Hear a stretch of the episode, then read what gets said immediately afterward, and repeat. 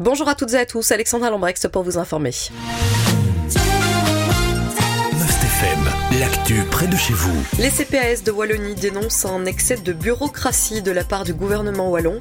Ils se sont exprimés lors de leur assemblée générale vendredi à Namur.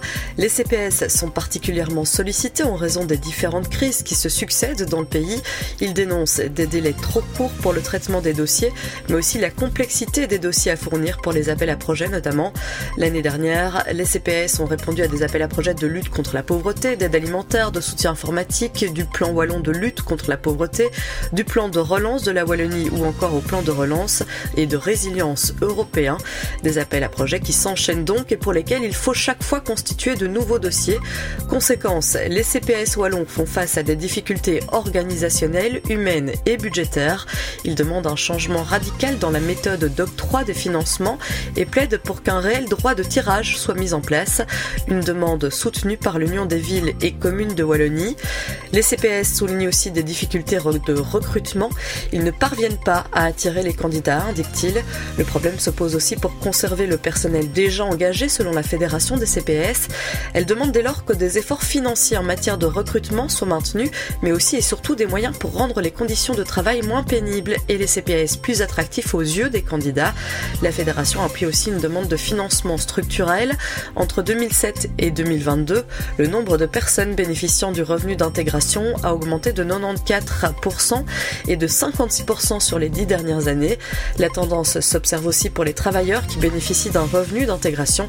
La fédération souligne que les CPS sont, je cite, le dernier filet de protection sociale, la dernière possibilité de rebond dans la vie, fin de citation, d'où la nécessité que des mesures soient prises selon elle.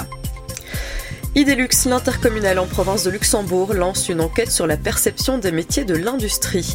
Motivation, le manque d'attrait parmi les jeunes pour ce secteur et les difficultés de recrutement auxquelles il doit dès lors faire face. Les secteurs industriels sont nombreux, ils ouvrent à des emplois variés, indiquent nos confrères de la Meuse.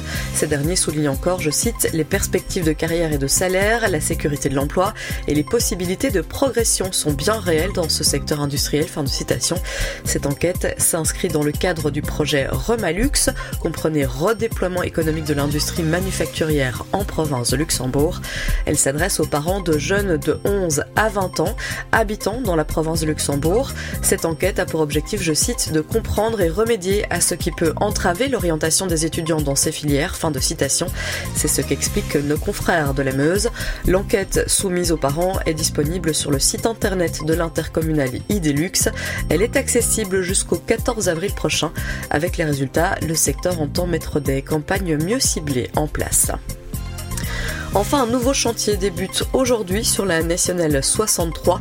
Il a lieu au niveau du viaduc de Sommeleuse. Ce dernier va avoir droit à un coup de frais. Conséquence, vos conditions de circulation sont modifiées. Une bande de circulation par sens est maintenue sur le viaduc. La vitesse maximale est limitée à 50 km heure. Le chantier doit se terminer à la fin du mois de juin. Et voici pour ce qui est de l'actualité en province de Namur et de Luxembourg. Je vous souhaite de passer une excellente journée à l'écoute de Must FM.